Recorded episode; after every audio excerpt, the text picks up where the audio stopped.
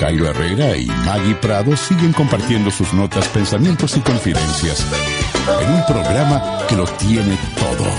Quédate con nosotros y viví la tarde.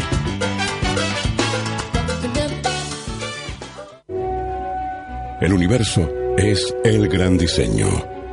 Todo convive en el infinito. Texturas, volúmenes, colores, sombra, luz. Nuestro planeta Tierra es un biodiseño que alberga diferentes formas de vida en lugares caprichosamente adaptados para su supervivencia. Los valles, las montañas, el desierto, la selva, los océanos. Nuestros antepasados salieron de las cuevas no sin antes dejar su arte en ellas para buscar nuevos horizontes, crear herramientas y transformar el entorno para hacer lo suyo. Los resultados son testigos de la historia. Los templos, las ciudades, los monumentos, las grandes murallas, las obras maestras del arte y la búsqueda sigue. Gabriela Payares y Mario Bellón analizarán la convivencia entre la humanidad con el diseño y la arquitectura. La columna, la arquitectura y el diseño nos sostienen. Presentan Vidriería Vía e Imperplast.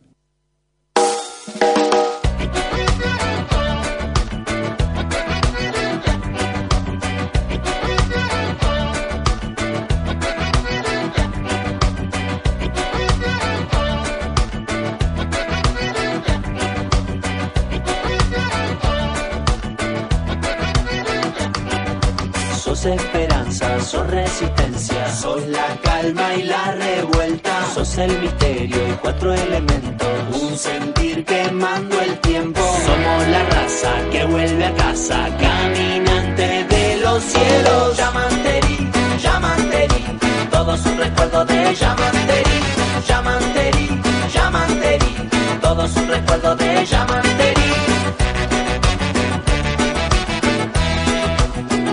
Momento de la columna de la mano de la arquitecta Gabriela Payares y el diseñador Mario Bellón, en este caso para hablar de la importancia de los centros culturales en las comunidades. Bienvenidos.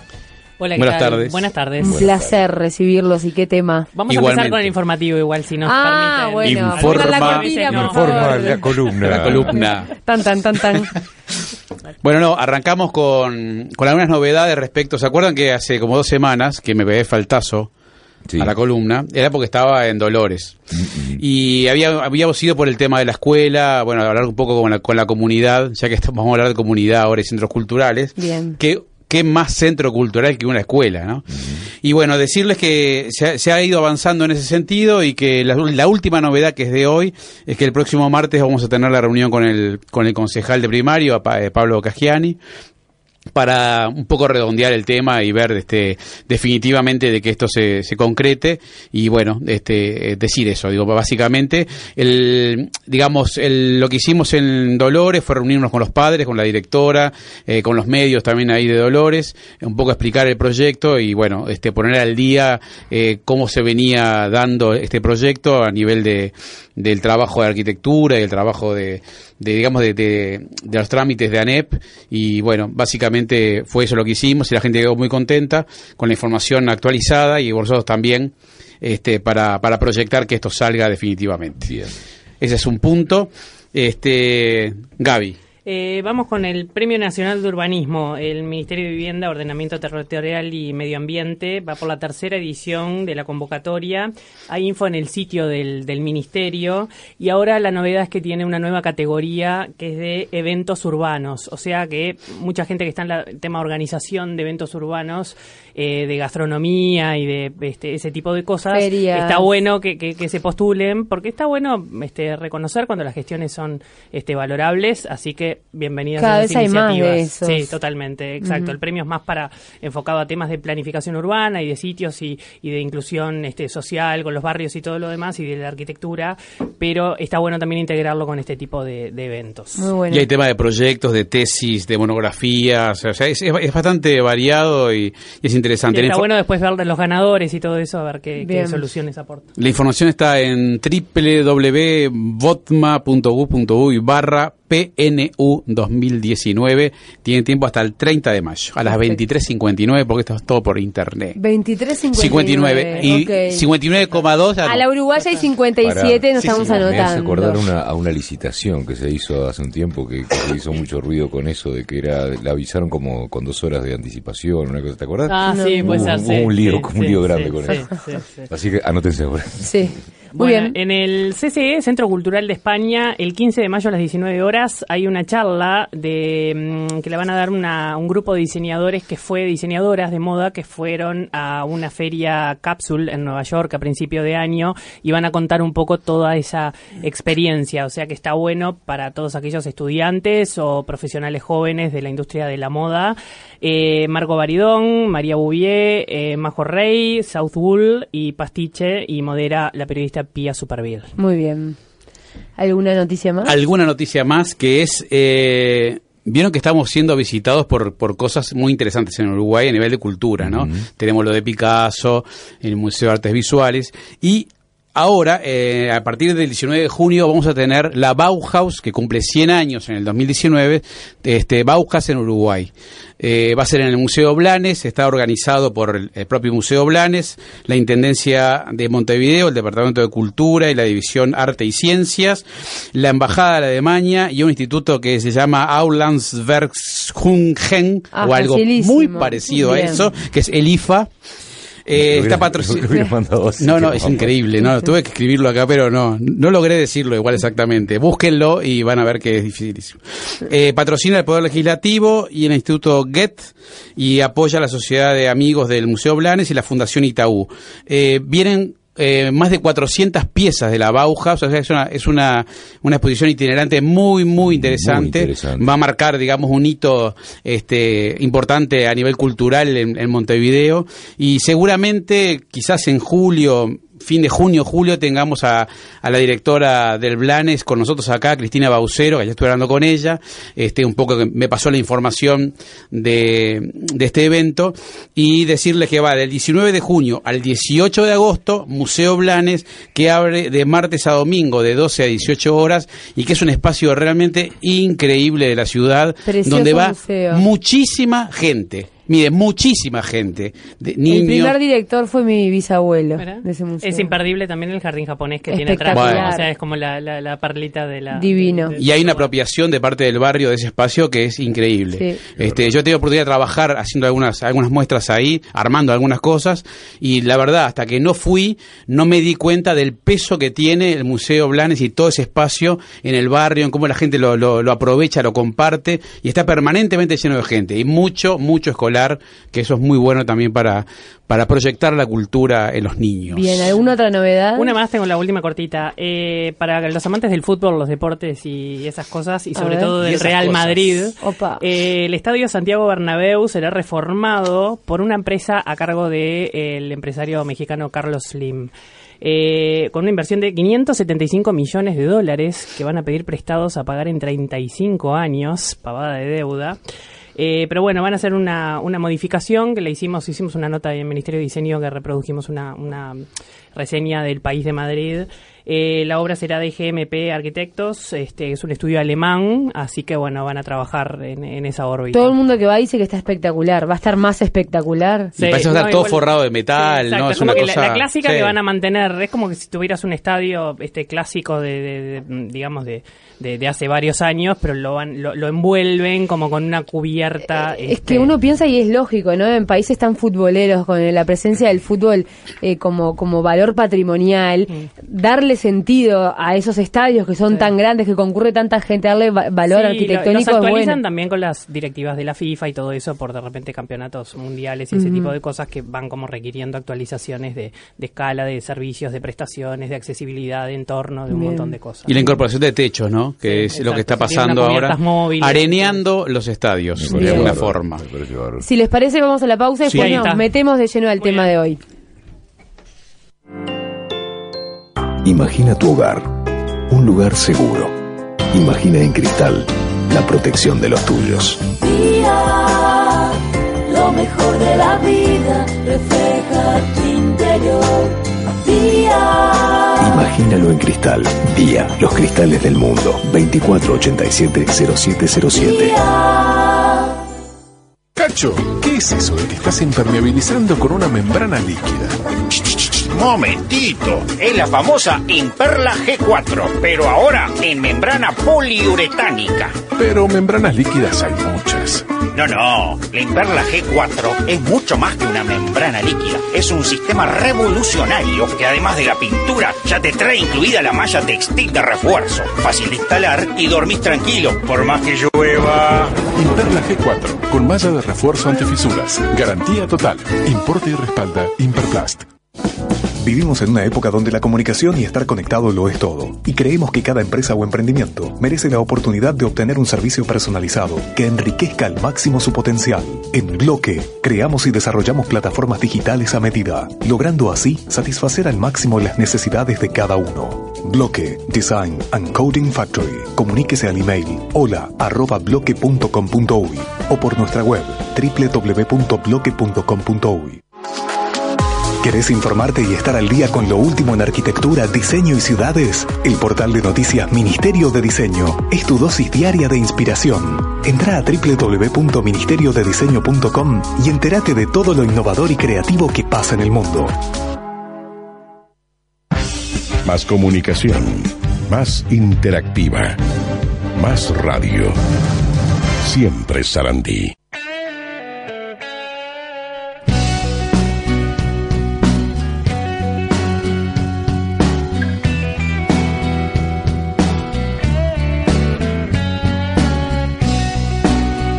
Seguimos conversando con la arquitecta Gabriela Payares y el diseñador Mario Bellón en la columna sobre la importancia de los centros culturales en las comunidades. Bueno, ustedes saben una cosa muy interesante, que hoy estuve de mañana en AFE. Ajá. Y ustedes dirán, ¿y a cuento de qué, no? No, digo, ¿qué, qué, qué hombre que tiene tiempo a pasear? Que qué se va a tipo Dolores, bárbaro, va Me ¿qué? fui a visitar ahí los galpones de AFE, que están, están bien, están, están como estaban, digamos, ¿no? Ya había- habíamos estado ahí en, el Día del Patrimonio. Pero lo, lo, lo cierto es que eh, AFE, en AFE se va a hacer la usina de, de arquitectura, que es una, un evento organizado por la Facultad de Arquitectura, Diseño y Urbanismo, para el- este fin de mayo, del 29 de mayo al 1 de junio. Pero lo traigo a colación porque ustedes saben que el tema, el tema de qué va a pasar con AFE, de este, y qué se quiere hacer en AFE, sigue, sigue arriba de la mesa, ¿no? Hace un par de días se reunió Cristian Di Candia, el, nuestro Nobel intendente de Montevideo, con el presidente Me Tabaré. Nobel. Es Nobel, porque es joven. Es jovencito. Ah. Treinta y pocos años. Es una, buah, increíble. Treinta y pocos años, Es, es tan joven que nos da, nos da Treinta y poco tiene Cristian. 36, 37 creo que tiene, sí, sí, es un chiquilín. Y, y fueron a hablar porque, bueno, ya Daniel Martínez había dejado una, una, una carpeta, ¿no? Con, con todo el tema de, de hacer el Silicon Valley en, en, en AFE y bueno. Y un poco para introducir el tema este, que este Gaby siempre dice, bueno, a ver, cuando hay un, un espacio que se quiere hacer algo, ¿en qué piensan los arquitectos, los, los promotores, los y en un shopping? Y piensan siempre más sobre lo mismo. Entonces acá, como es como un tema como para introducir qué es lo que pasa qué es lo que puede pasar en Uruguay, qué es lo que pasa como ejemplo en otros lugares de América Latina, por ejemplo en Brasil, con estos espacios, con estos centros culturales y qué incidencia tiene en la ciudad. Payares, por favor. Sí, no, no hay que irse muy lejos, ¿no? Digo, de hecho, hay lugares espectaculares y a lo que vamos a rescatar el valor que tiene tanto para el uso interno de locales y de integración eh, social, urbana, como herramienta hasta de, de- de- de maniobra social, digamos, hasta como atractivo turístico, Ajá. digamos, ¿no? Cuando están bien armados, no solo en forma, sino en contenido y en gestión, ¿no? Que no es solo una envolvente linda, sino que tiene una, una cuestión que eh, eh, traspasa ciertos límites o con cierta creatividad o con cierto empuje este, de las cosas. Eh, yo estuve ahora hace poco en, en Santiago y mm, un poco antes en San Pablo. San Pablo, sobre todo, eh, hicimos un par de notas de eso. Es llamativa la atención. San Pablo, bueno, es una capital financiera este, latinoamericana que se nota el poder de las empresas, pero también ayudadas por leyes de estímulo de, de- de- de inversión en cultura, hay todo un tema de, de exenciones fiscales y todo lo demás, que hacen que de repente en dos años surjan de repente 10 nuevos centros culturales en la ciudad, todos firmados por arquitectos internacionales, con un contenido y actividades increíbles, que conforman... concurridos. ¿Eh? Concurridos también. Totalmente, lleno de gente de todos los niveles, con entrada libre en la mm, mm, casi absoluta este, mm, mayoría de los casos.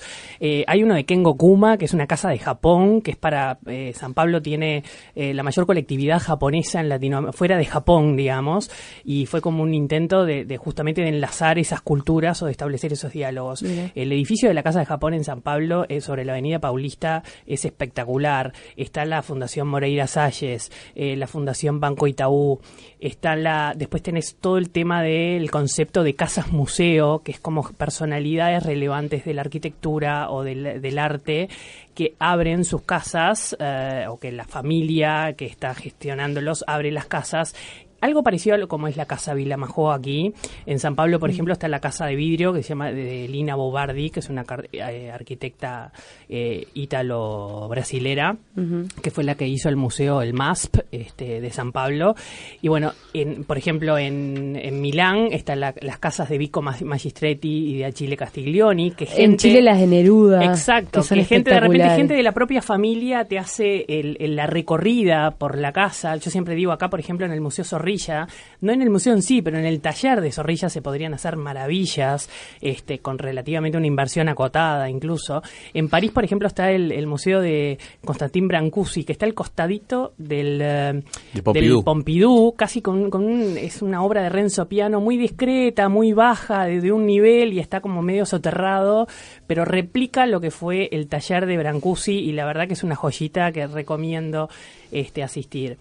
Ahora en Santiago estuve visitando el, el, em, el Centro Cultural Gabriela Mistral, que es un edificio enorme, este, ahí este, sobre la Bernardo Higgins, el Palacio de la Moneda, que tenía una, eh, una, eh, exposición de Torres García, pero de juguetes para niños de Torres García. No saben lo que era esa exposición. Era de una belleza, de tenía los, los dibujos de la hija de Torres García, como donde se inspiraba él para hacer los juguetes para chicos.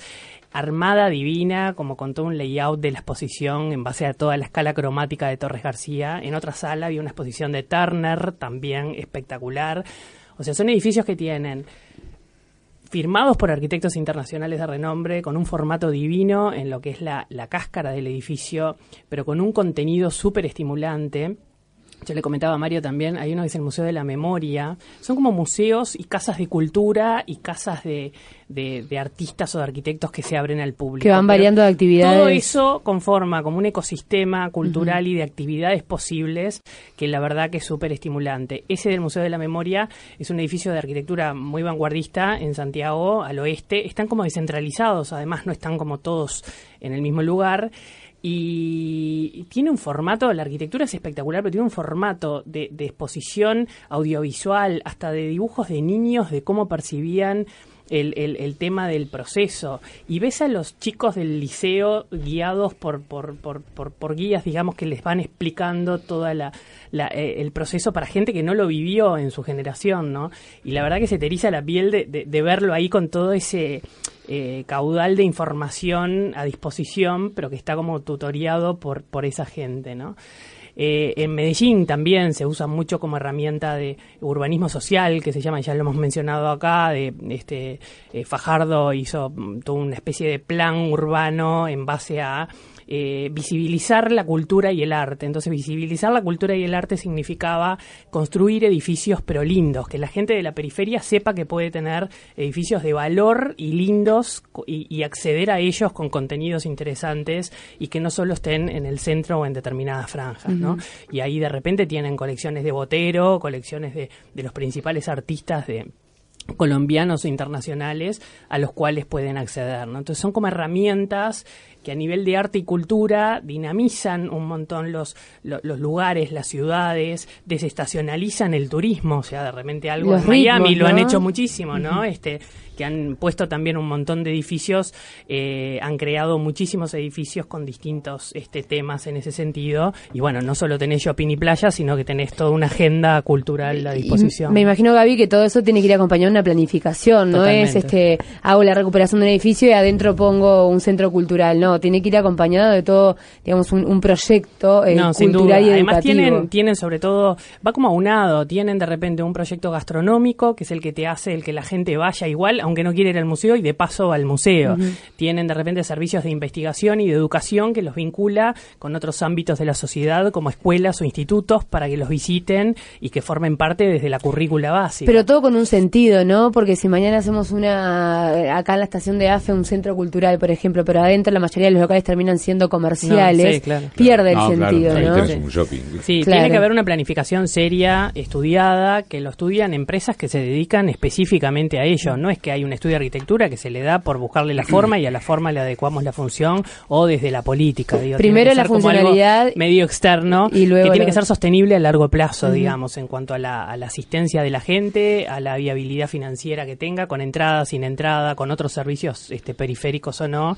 Y, y bueno, y la verdad que hay maravillas para ver. Hay gente que es muy estructurada y cuando viaja hace shopping, playa y eso, y de repente no, no se le ocurre visitar este tipo de edificios. Pero la verdad que los recomendamos, no tienen nada que ver con el concepto usual acá y vale la pena explorarlos, ¿no? Muy bien.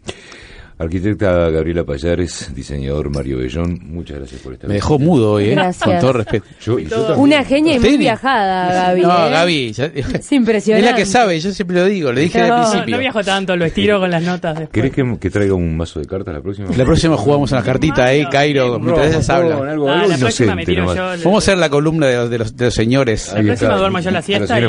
Mario. Muy bien, hasta aquí viva la tarde. Ya viene la gente del PAM PAM prestos dispuestos a hacer pura radio para ustedes. Comienza la segunda parte. Hay cierre, dice. Comienza la segunda parte, pero antes que cerremos, quiero mandarle un beso grandote a Alfredo y a Lucila, que son un matrimonio, pero viste esos matrimonios que decís, qué divinas personas. Sí. Beso grande para ellos que nos escuchan todas las tardes. Muy bien. Presentaron Imperplast y Vidriería Vía.